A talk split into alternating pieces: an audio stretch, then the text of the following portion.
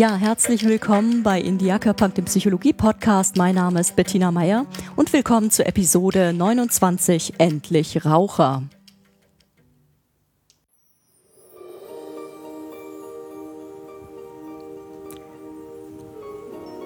Sei gegrüßt zu dem wohl spektakulärsten, weil erfolgversprechendsten und einfachsten Raucherentwöhnungsprogramm, das es derzeit auf dem Markt gibt.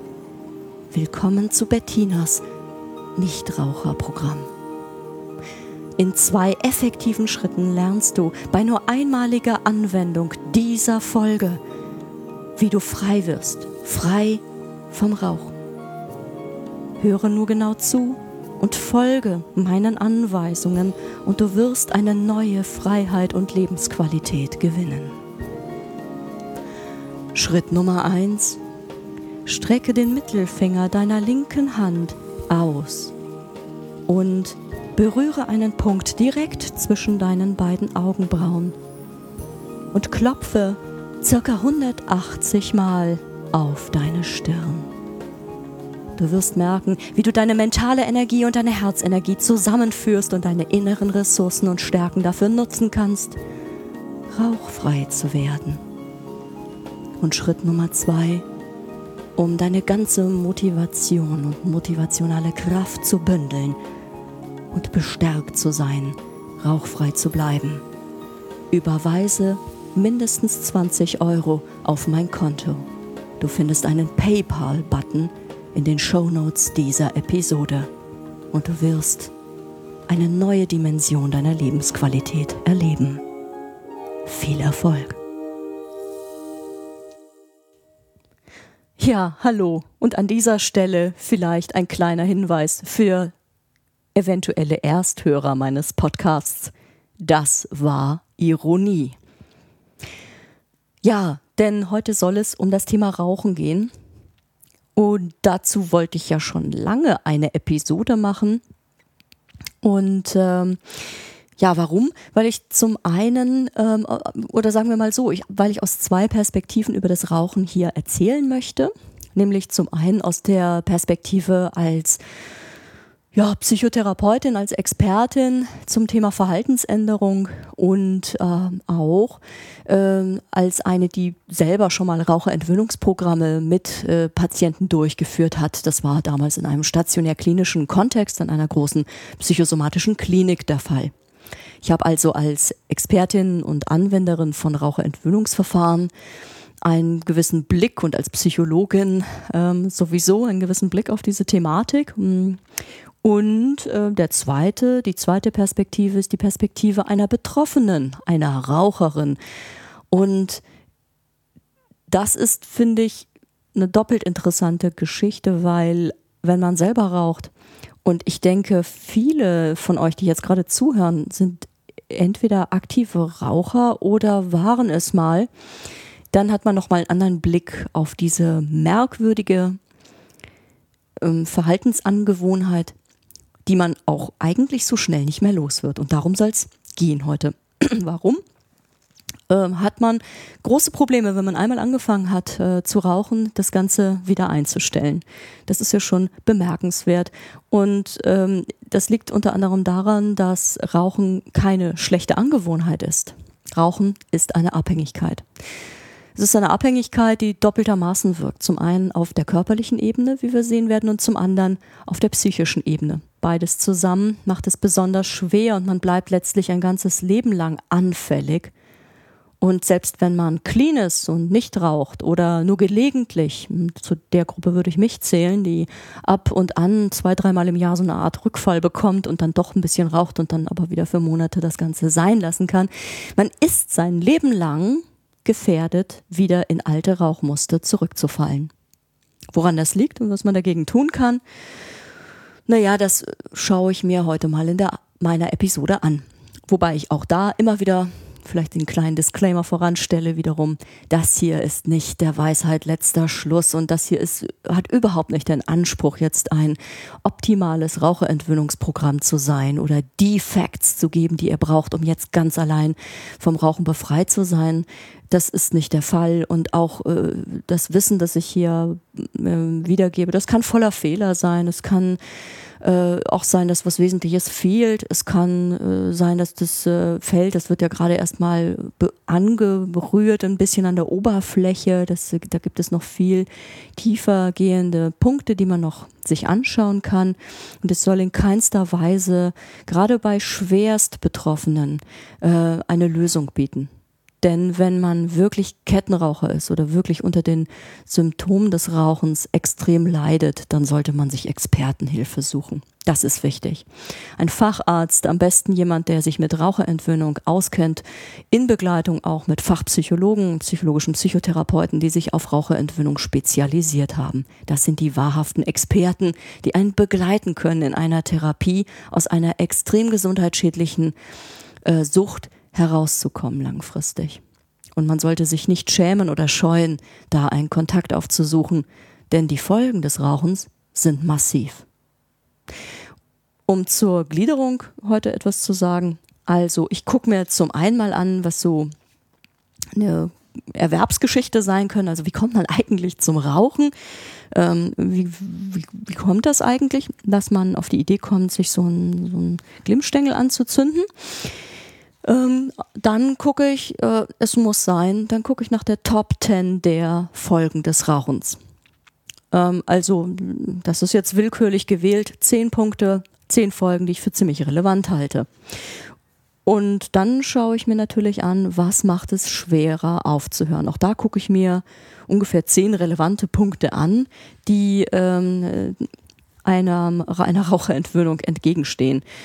Und im dritten und letzten Teil, wie immer, schaue ich äh, danach, was kann man denn jetzt real umsetzen, was kann man für sich mitnehmen, ähm, die wirkungsvollsten Strategien, um mit dem Rauchen aufzuhören. Und auch dies wiederum ist eine völlig subjektive Sichtweise die ich aber zum einen speise aus meiner Erfahrung als Therapeutin, zum anderen aber auch als meiner, aus meiner Erfahrung als äh, Betroffene, als abhängige Raucherin, die auch noch eine, gewisse biografische ähm, Disposition in sich trägt zum Rauchen.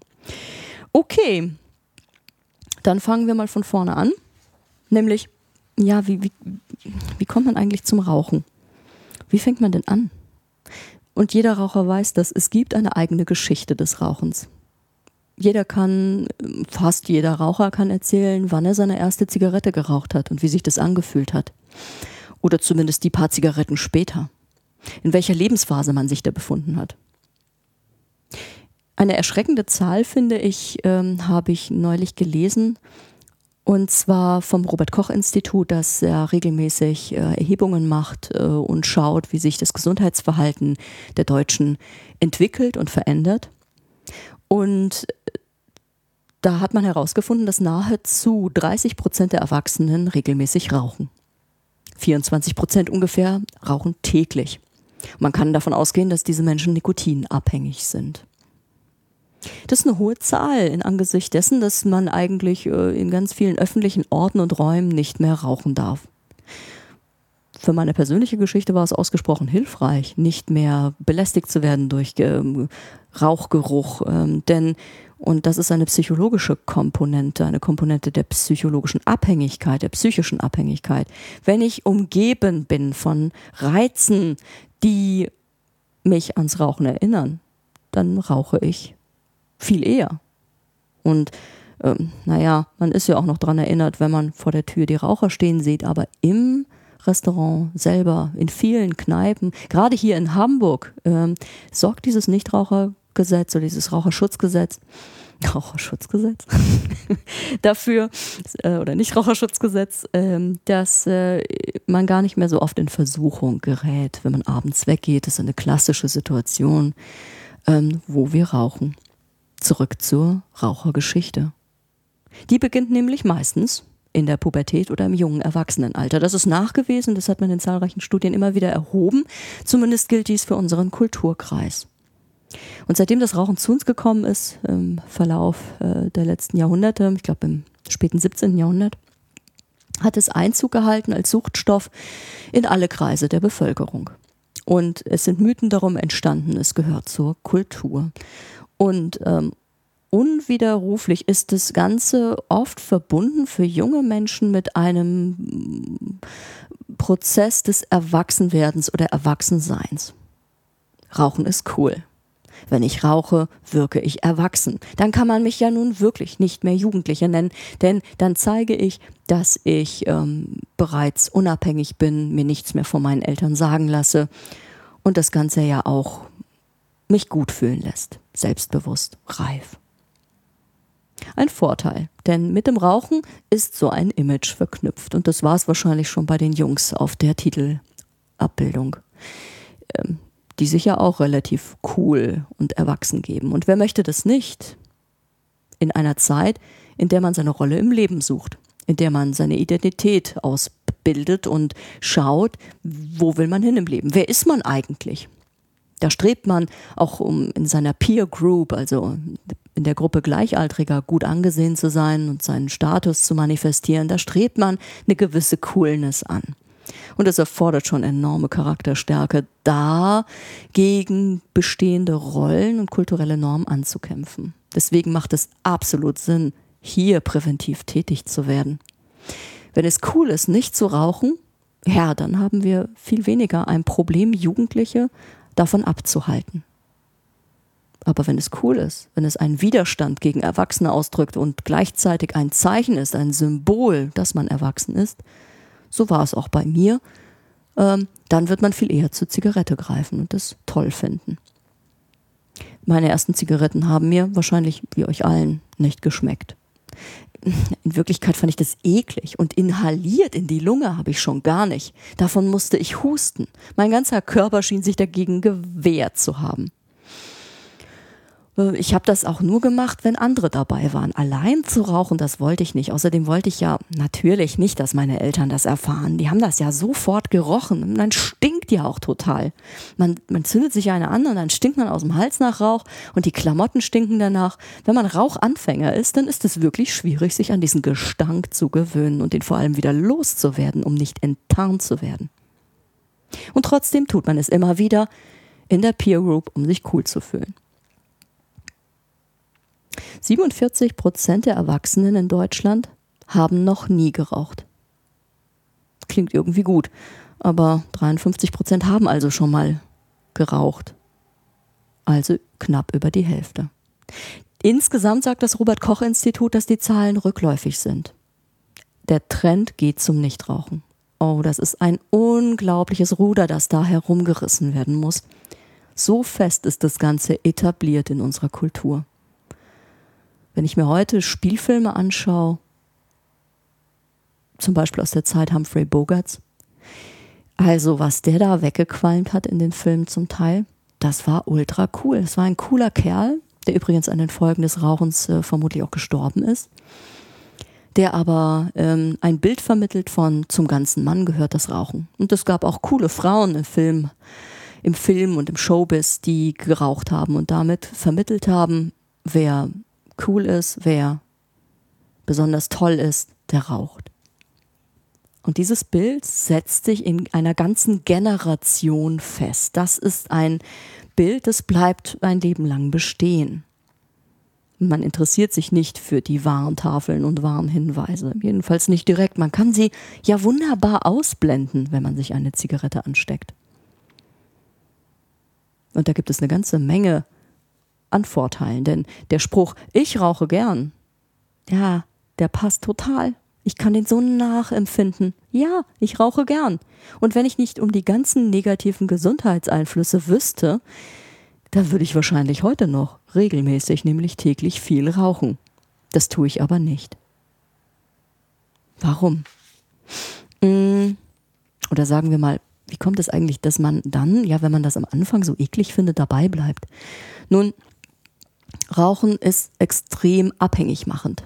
Und ich suche jetzt gerade in meinen Unterlagen, während ich hier so rede, nach einer Tabelle, die nochmal zeigt, welchen Suchtfaktor, welchen Abhängigkeitsfaktor Nikotin, und zwar das gerauchte Nikotin, die Pflaster, die sind nicht so schnell hirngängig, daher die brauchen eine Weile, bis sie knallen. Aber wenn man das Ganze raucht, dann ist es in binnen Sekunden im Hirn verfügbar. Denn Nikotin durchbricht die Blut-Hirn-Schranke und wirkt sofort an Rezeptoren im Gehirn und hat auch andere Rezeptorsysteme die sie, die es mit beeinflusst direkt.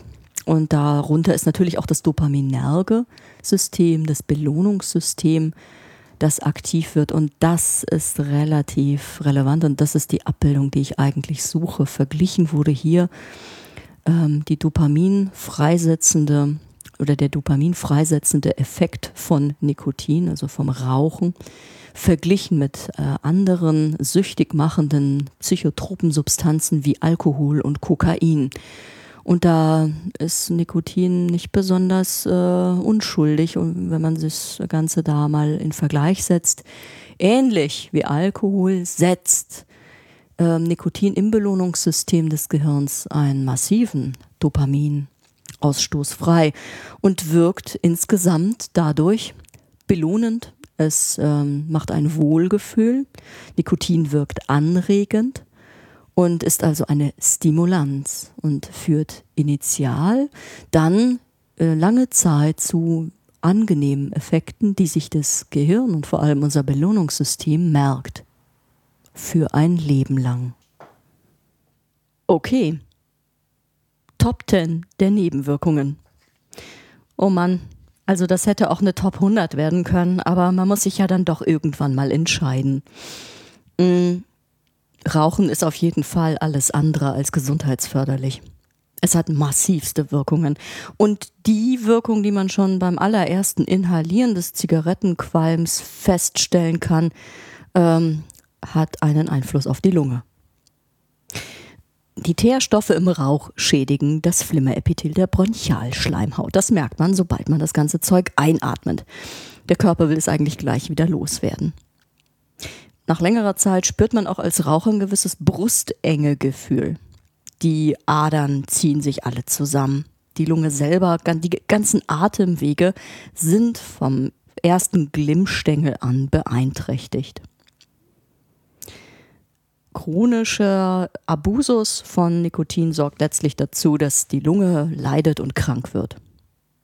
Der Raucher Husten oder die Atemnot, wenn man die Treppe hoch will oder so generell sich bewegen will, sind schon sehr bedenkliche Zeichen. Enden kann das Ganze in der sogenannten COPD. Das ist eine schwere chronische äh, Lungenerkrankung, die extrem qualvoll ist. Keine tolle Wirkung. Kommen wir doch gleich zu Punkt 2. Nikotin verursacht Durchblutungsstörungen im Körper.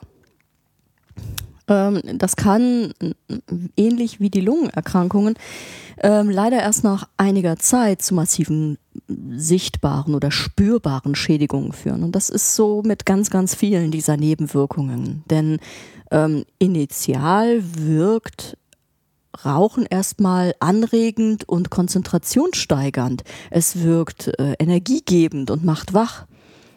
Aber ich äh, merke auch, dass ich zum Beispiel kalte Hände bekomme oder kalte Füße.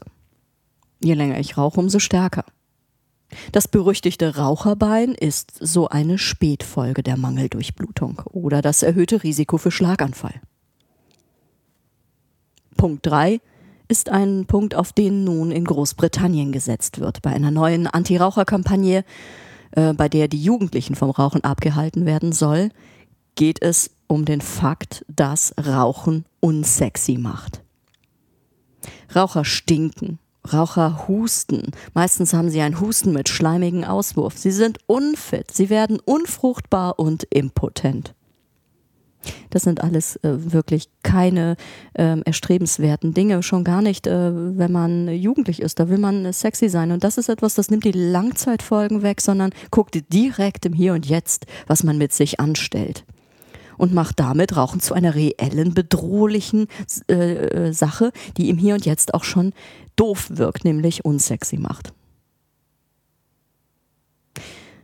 Dann kommen wir doch mal zu äh, Punkt 4. Rauchen macht doof. Auch das ist ein Langzeiteffekt. Die kognitive Leistungsfähigkeit ist auf Dauer und nachhaltig vermindert bis hin, dass sie geschädigt wird. Obwohl anfangs Rauchen ja die Konzentration fördert.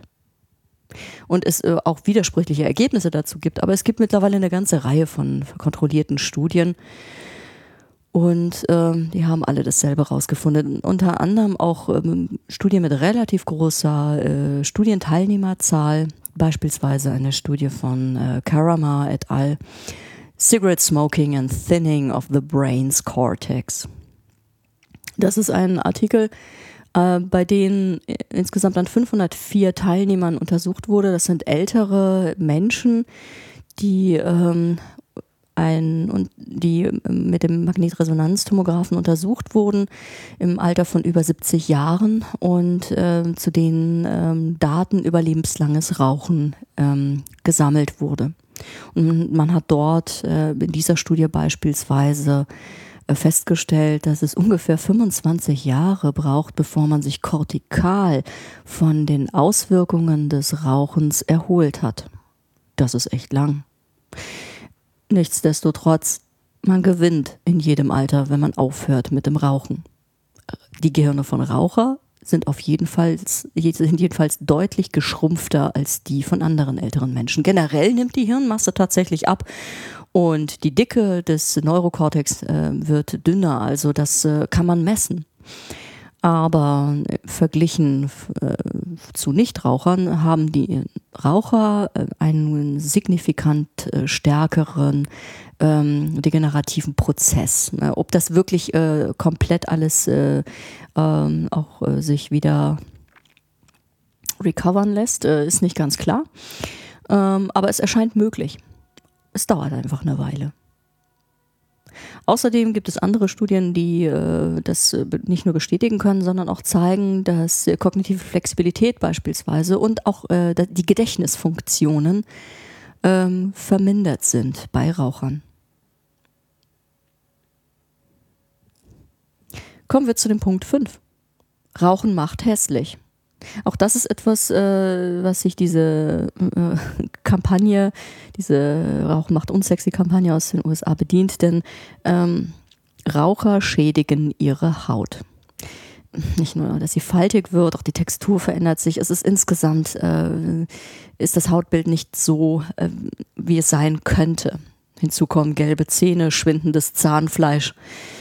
Mm, Rauchen macht nachweislich hässlich. Ich glaube, viel mehr Worte brauche ich dazu gar nicht zu verlieren. Punkt 6. Rauchen schädigt die Menschen in meiner Umgebung. Und das ist mehr als einmal nachgewiesen worden. Passivrauchen ist schädlich. Meine Eltern waren sich in den 70ern noch nicht darüber im Klaren, dass wenn sie in einem Auto rauchen und wir beiden kleinen Kinder hinten saßen und das ganze volle Ladung, diese volle Ladung mitbekommen haben, dass das gesundheitsschädlich ist. Heute weiß das jeder. Passivrauchen ist schädlich. Hinzu kommt, dass ich da auch ähm, ungeborenes Leben schädige. Rauchen während der Schwangerschaft sorgt dafür, dass das Geburtsgewicht verringert ist und äh, es sind körperliche wie geistige Schäden nachweisbar. Das finde ich ist ein starkes Argument gegen das Rauchen. Na und bei der Lunge war ich schon, aber ähm, das Hauptrisiko an Lungenkrebs zu erkranken, das wird in Zusammenhang gebracht mit dem Rauchen. Rauchen generell, da kommen wir zu einem weiteren Punkt, Punkt Nummer 8, äh, ist krebsbegünstigend. Wenn es nicht auch direkt irgendwie wie auf die Lunge krebserregend wirkt, so äh, hat Nikotin einen Einfluss auf Zellen und auch auf den Abbau von Zellen, die vielleicht auch äh, als Krebszellen entarten können. Nikotin blockiert Chemotherapien. Nikotin ähm, sorgt dafür, dass äh, geschädigte Zellen nicht abgebaut werden. Generell können sich daraus weitere Krebserkrankungen entwickeln. Ein beängstigender neunter Punkt ist, dass äh, Rauchen vererbbare Genschäden erzeugen kann. Es gibt Studien dazu im Tierversuch, die das Asthma zeigen können. Und Punkt 10, eine weitere kognitive Auswirkung des Rauchens. Ähm, Rauchen geht vermutlich mit einem erhöhten Demenzrisiko einher. dazu gibt es äh, auch widersprüchliche Befunde, aber ähm, wenn man sich das in den, im Kontext betrachtet mit den Studien, die ich schon zu äh, äh, kortikalen Auswirkungen vom Rauchen, Langzeitrauchen genannt habe, dass sich der Neokortex insgesamt ausdünnt äh, und äh, verschwindet, dann könnte das durchaus auch ähm, eine Folge sein, die man verhindert wissen will. Und so könnte ich weitermachen. Das waren jetzt nur zehn Punkte. Es gibt viele andere. Ein Punkt, der immer wieder genannt wird, ist, dass Rauchen Geld kostet und teuer ist, aber das scheint ja die Raucher nicht wirklich davon abzuhalten. Vielleicht eher auf der gesundheitlichen Ebene ein weiterer Punkt wäre, dass auch Rauchen nachhaltig das Immunsystem schwächt. Man also öfter Erkältungserkrankungen oder andere Erkrankungen bekommt. Ja, das klingt alles nicht gut, aber ich wette, ihr habt kaum was Neues erfahren, oder? Aber es ist auch kein gutes Gefühl unter den Rauchern von euch jetzt, ne? das äh, nochmal so zu hören. Vielleicht habt ihr schon abgeschaltet. Das ist ein Mechanismus, den man versucht äh, einzusetzen, um ja nicht in Not zu geraten innerlich mit seinen Entscheidungsprozessen. Und das führt uns zu dem zweiten großen Punkt. Was macht es eigentlich so schwer, damit aufzuhören? Denn ähm, ja, ich weiß doch jetzt um die ganzen negativen Wirkungen. Warum ist das so, dass ich mich diesem versperren kann? Und interessant ist da eine Studie zweier kanadischer Psychologen, Knox und Inkster von 1968, nicht mehr so ganz brandneu. Aber die zeigt ein interessantes Phänomen. Ähm, denn Menschen, die Geld auf Pferde setzen, ähm, sind unmittelbar nachdem sie gewettet haben und ihre Wetteinsätze getätigt haben, sehr viel überzeugter davon, dass ihr Pferd gewinnen wird. Woran liegt das? Nun, wenn wir erst einmal eine Entscheidung getroffen haben, dann suchen wir nach konsistenter Bestätigung dieser Entscheidung. Wir möchten uns gut mit unserer Entscheidung fühlen. Und wir fühlen uns besser mit unserer Entscheidung, wenn wir davon überzeugt sind, das war die richtige Entscheidung. Das äh, verhindert Dissonanzgefühl, also ein inneres Anspannungsgefühl, das unangenehm ist und sorgt dafür, dass wir uns konsistent erleben. Und das sorgt auch dafür, dass wir Menschen äh, wunderbar dazu in der Lage sind, äh, Facts, die gegen unsere, unser Handeln sprechen, äh, auszublenden. Und ähm, nicht so viel, so kompliziert nachzudenken über die Fakten, die eigentlich auf der Hand liegen. Nämlich, dass Rauchen massiv gesundheitsschädigend ist. Wir wenden unsere Köpfe ab, wir schauen nicht auf die Packungen mit den Warnhinweisen oder wir ziehen den Großvater aus der Tasche, der mit 88 immer noch gequalmt hat und sich bester Gesundheit erfreute. Wir schauen nach den Dingen, die unsere Anspannung reduzieren, wenn wir uns für das Rauchen entschieden haben. Das macht es schwer, damit aufzuhören, denn wir verschließen uns kategorisch der Vernunft. Das ist sicherlich ein Punkt, der schwer macht, aufzuhören. Außerdem kann es tatsächlich sein, dass ähm, Nikotinsucht unterschiedlich stark ähm, ausgeprägt ist bei uns Menschen. Ähm, es gibt dazu auch ähm, eine Studie, zum, es gibt dazu mittlerweile mehrere Studien. Ähm, eine ist von Lockhead oder wie auch immer der Name ausgesprochen wird, et al. Effect of Abstinence Challenge on Brain Function and Cognition in Smokers differs by COMT Genotype. Es wurde herausgefunden, dass je nach ausgeprägtem Genotyp ähm, sich Unterschiede bemerkbar machen ähm, und in der Dopaminausschüttung. Das, ohne jetzt näher auf diese Studie einzugehen, zeigt das, dass je nachdem, wie man genetisch ausgestattet ist, eine unterschiedliche, in unterschiedlich starker Art und Weise ähm, das Belohnungssystem oder das Belohnungssystem in unterschiedlich starker Weise reagiert auf den Suchtstoff. Das heißt, manche Menschen könnten demnach leichter abhängig werden und abhängig bleiben als andere Menschen. Je nachdem, wie sie genetisch ausgestattet sind. Das ist allerdings eine hypothetische, hypothetische Größe. Dazu ist die Studienlage noch nicht absolut gesichert. Und was macht das, wenn, äh, ich meine, ich weiß ja selber noch nicht, bin ich denn jetzt nun vorgeschädigt oder nicht? Habe ich denn jetzt diesen Gentyp oder den anderen? Und was bedeutet das für mich? Therapeutisch diskutiert wird äh, da eine bestimmte medikamentöse Intervention. Das kann natürlich nochmal interessant werden, tatsächlich, wenn sich daraus ähm, pharmakologisch etwas ableiten lässt. Aber das steht noch in den Sternen. Was macht es noch schwerer aufzuhören? Nun, Raucher im nahen Umfeld. Das ist einfach so. Wenn man umgeben ist von rauchenden Freunden oder rauchenden Kollegen, dann fällt es besonders schwer aufzuhören. Denn man wird permanent von Modellen umgeben, die einem das Rauchen vorführen und als akzeptabel dastehen stellen. Dazu gehört auch ein weiterer Punkt, nämlich dass man in einer bestimmten Kultur des Rauchens ähm, zu Hause ist, zum Beispiel im Beruf. Oder dass ähm, noch in den 70ern der Marlboro, Marlboro, Cowboy ähm, ein, eine bestimmte Kultur des Rauchens vermittelte. Dass es einfach dazugehört, wenn man so oder so ist oder den oder jenen Lebensstil gewählt hat, dass dazu eben das Rauchen gehört. In bestimmten Berufsgruppen war und ist zum Teil noch Rauchen äh, ein normaler Bestandteil. Es gehört zum Selbstbild dieser Berufsgruppe dafür, dazu. da möchte ich gar nicht näher drauf eingehen, das, äh, die Bilder habt ihr sicherlich schon im Kopf. Äh, generell kann es auch sein, wenn man sich eine, nun eine Phase aussucht im Leben, die mit besonderem Lebensstress einhergeht, dass äh, dann äh, vielleicht kein guter Zeitpunkt ist, mit dem Rauchen aufzuhören. Denn wie ich schon gesagt hatte, es gibt ja diese Unterscheidung. Ähm, der Abhängigkeit zum einen in die körperliche Komponente und in die psychische Komponente, die ich allerdings etwas künstlich finde, weil auch die psychischen Komponenten sind natürlich manifestiert körperlich im Hirn. Ähm, aber dazu kann es, es kann halt führen, dass sich ähm, bei besonderen ähm, schwierigen Lebenssituationen ähm, mit Unzufriedenheit oder Depression verbunden, dann erst recht ähm, auf die Nikotinwirkung reagiere und diese fast wie eine Form von Selbstmedikation diese einsetze. Deswegen fällt es in solchen Situationen besonders schwer, mit dem Rauchen aufzuhören. Kann mich also auch eine Weile Stress langfristig kann mich also auch vom ähm, Aufhören abhalten. Vermutlich. Mhm. Und natürlich der Punkt, den ich eben schon genannt habe, Nikotin macht abhängig.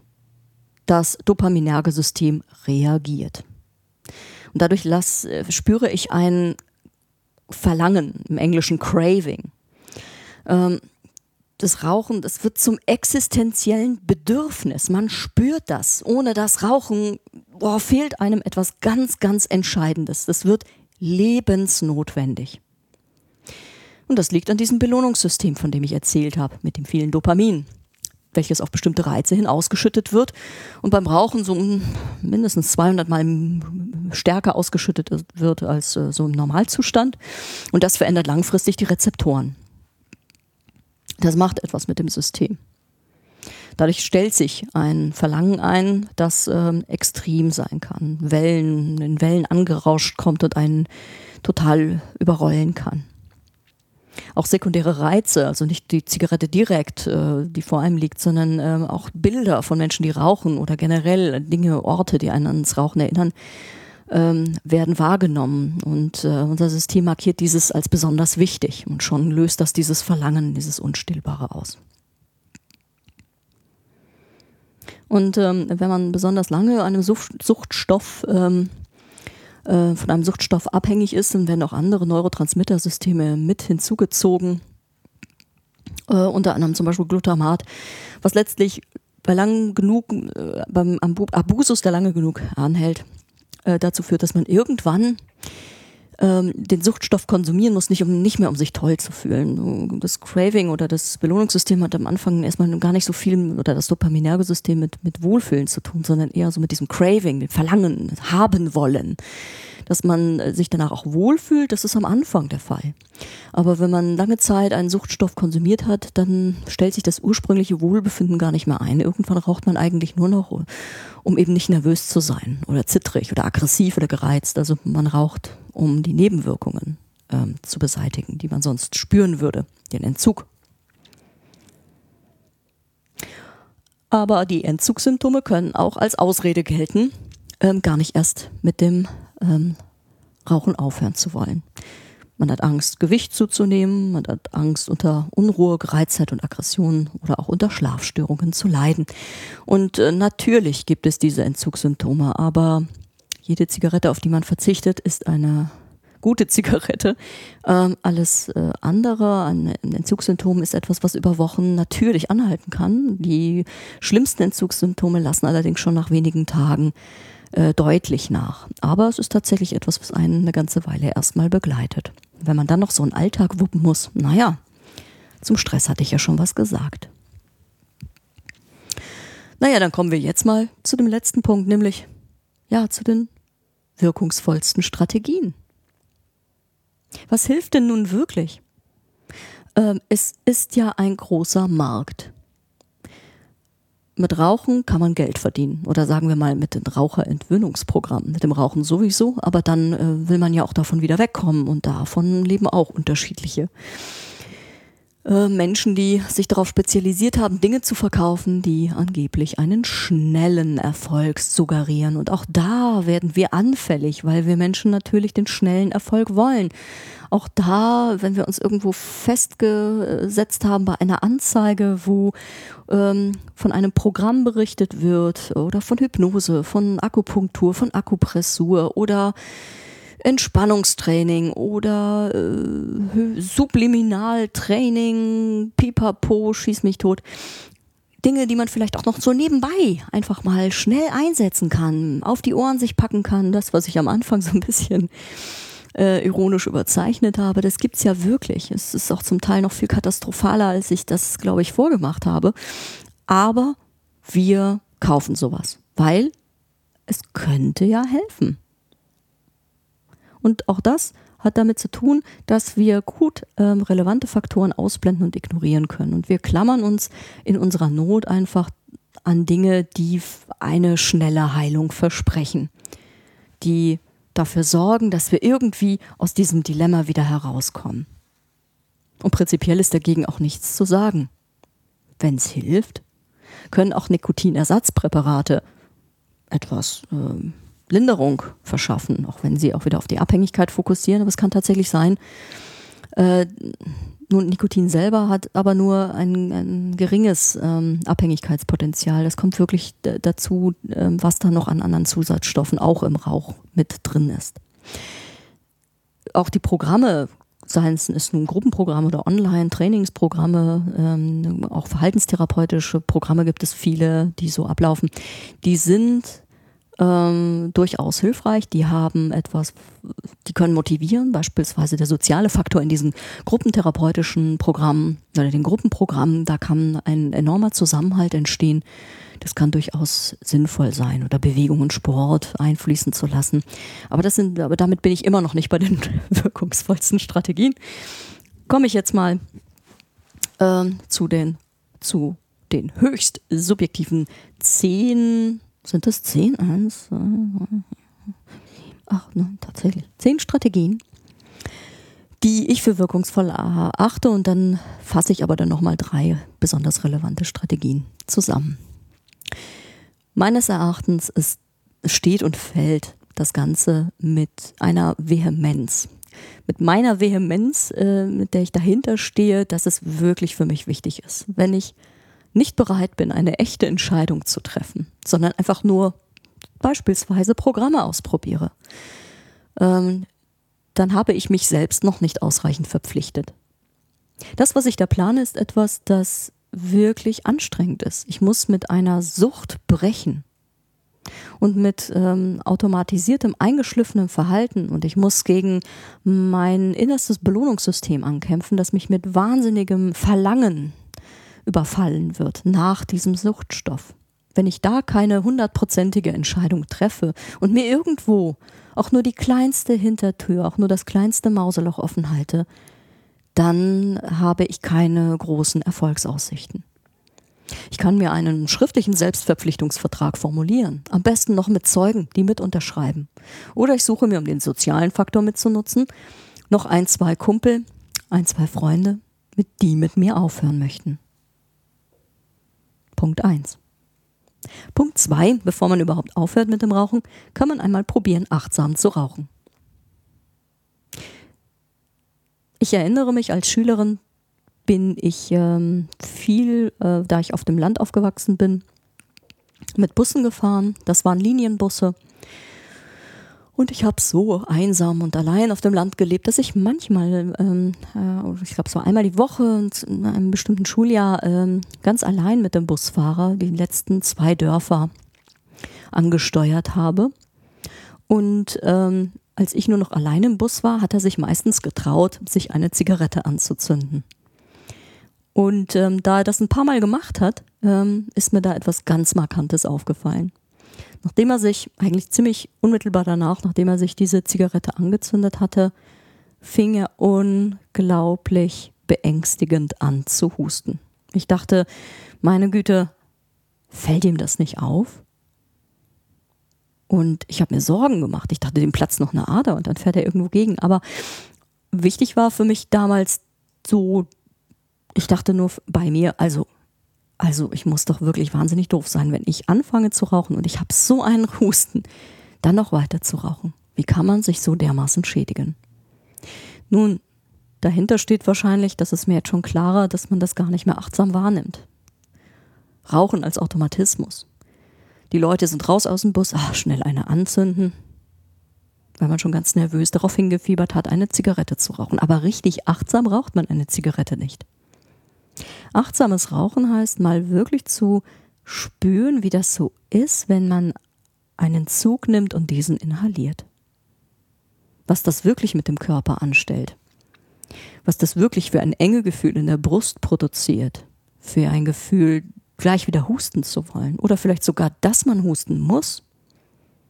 Das Kältegefühl in den Händen. Vor allem in der Hand, in der man die Zigarette hält je achtsamer man das wahrnimmt, desto eher bemerkt man die Effekte, die das Rauchen hat. Ein Punkt, der es sich vielleicht lohnt, den mal anzugucken. Ja, und in vielen Raucherentwöhnungsprogrammen ähm, wird die sogenannte Schlusspunktmethode, ich glaube, die heißt so, ähm, propagiert und von der halte ich sehr viel. Ähm, da wird nämlich immer klar gemacht, man sollte einen ganz konkreten Zeitpunkt festlegen, an dem man die letzte Zigarette raucht. Ähm, ich würde das eher, eher, eher noch radikaler formulieren. Ich würde sagen, sofort aufhören. Was, ähm, was ist ähm, der beste Zeitpunkt zum Aufhören? Ist das morgen, übermorgen, in drei Wochen? Da gibt es tatsächlich bessere Zeitpunkte als andere Zeitpunkte. Das hatte ich ja schon mit dem Stresspunkt angedeutet. Ähm, Komme ich auch beim sp späteren Punkt nochmal dazu. Dennoch, ähm, es ist wichtig, so schnell wie möglich. Und eigentlich sollte man sich an die letzte Zigarette gar nicht erinnern, denn sonst bekommt die auch wieder so eine glorifizierte Relevanz. Am besten sofort aufhören. Noch jetzt.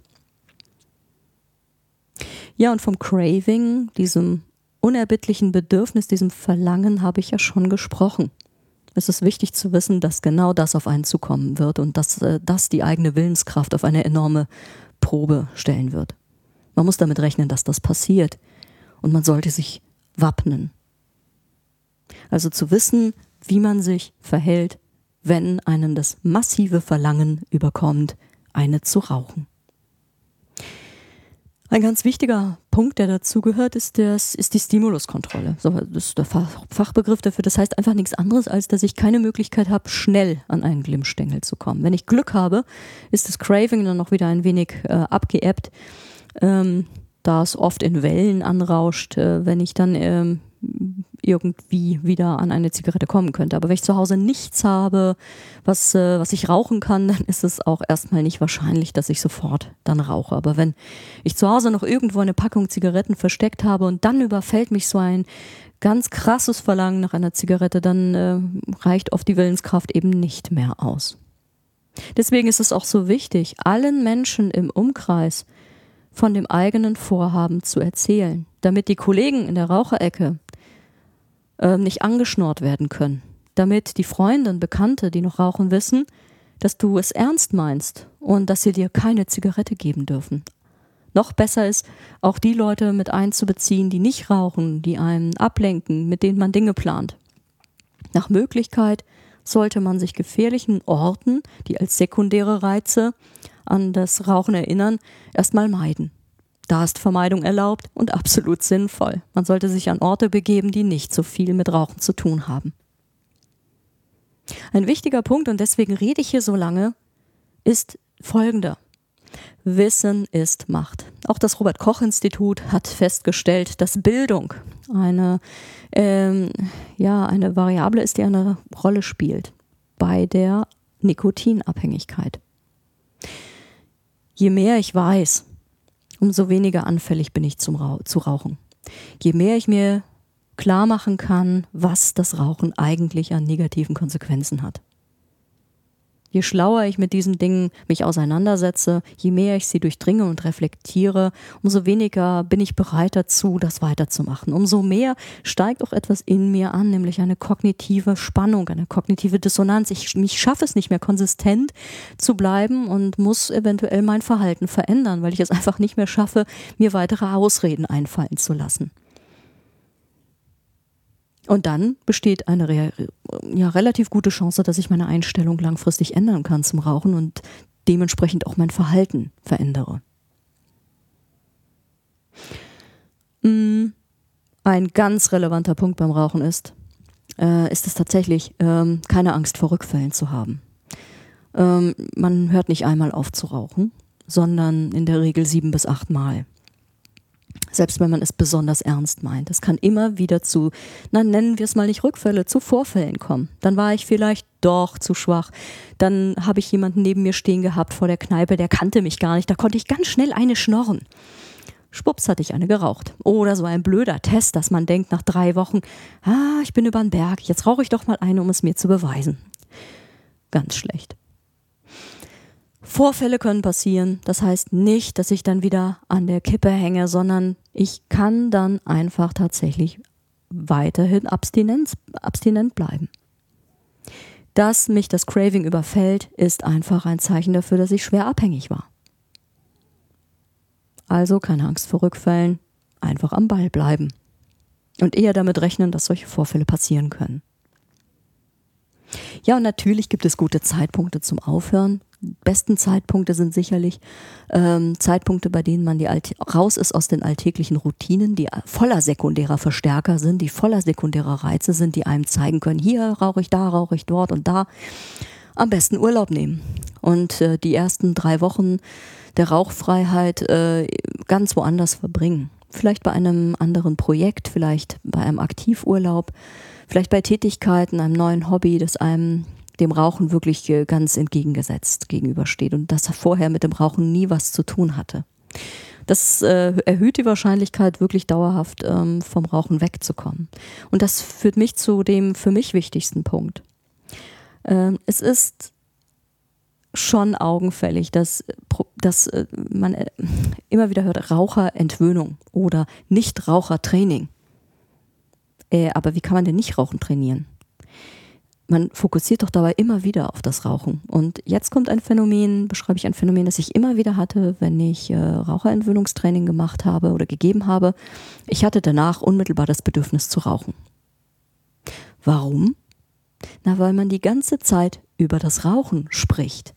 Das Nicht hört das Gehirn nicht. Das ist ganz und gar relevant, denn äh, die erfolgreichsten Nichtraucher sind diejenigen, die sich gar nicht so sehr mit dem Rauchen beschäftigt haben, sondern die einen Schlusspunkt gesetzt haben und sich dann einem ähm, Projekt zugewandt haben, das sie mit einer enorm hohen Priorität versehen haben. Ein Ziel, das mitunter ähm, dem Rauchen wirklich diametral entgegengesetzt gegenübersteht. Zum Beispiel ein Sportprojekt, den Marathon zu laufen. Jetzt meine ich nicht inhaltlich, dass man Marathon Training machen soll, sondern man soll sich ein Projekt setzen, das man mit allerhöchster Priorität verfolgt, das überhaupt nichts vorher mit, mit dem Rauchen oder dem vorigen Leben äh, zu tun hat, dem man sich voll und ganz widmen kann und das im besten Fall natürlich tatsächlich äh, Gesundheitsverhalten ähm, fördert. Äh, dass es aber eigentlich sekundär wichtig ist, dass man ein Ziel verfolgen kann, das erstmal überhaupt nicht ans Rauchen erinnert, sondern einfach äh, die gute Qualität der Ablenkung hat. Es nimmt Ressourcen, ähm, es äh, nimmt einem die Zeit, die man sonst ans Rauchen denken könnte oder die Zeit, in der man sonst in ein Craving verfallen könnte. Und das kann einem helfen, Craving zu überstehen, wenn man sich mit einem neuen Projekt ablenken kann. Also ein neues Ziel verfolgen, vielleicht ein neues Hobby lernen, etwas Neues aufbauen, wenn man die Möglichkeit dazu hat. Ja, und das sind für mich die, für mich persönlich die wirkungsvollsten Strategien. Die drei wichtigsten auf jeden Fall äh, die Selbstverpflichtung, also eine Entscheidung für einen neuen Weg zu treffen, also tatsächlich dem Nichtrauchen eine Chance zu geben. Der zweite Punkt sicherlich die soziale Unterstützung. Leute um einen herum können einen wirklich, äh, können äh, einen so unterstützen und so ähm, fördern äh, und so bekräftigen auch. Das gibt Motivation. Und natürlich drittens, wenn es geht, ein anderes Ziel verfolgen, vielleicht das Ganze mit einem bestimmten Urlaub, wo man einen bestimmten Kurs absolviert oder ein neues Hobby beginnt, starten. Wenn man neue Verhaltensweisen startet, kann man alte Verhaltensweisen viel besser loswerden, als, als dass man sich auf diese fokussiert. In diesem Sinne, viel Erfolg und für die Nichtraucher unter euch, schön, dass ihr trotzdem zugehört habt und bis in 14 Tagen wieder. Macht's gut. Tschüss.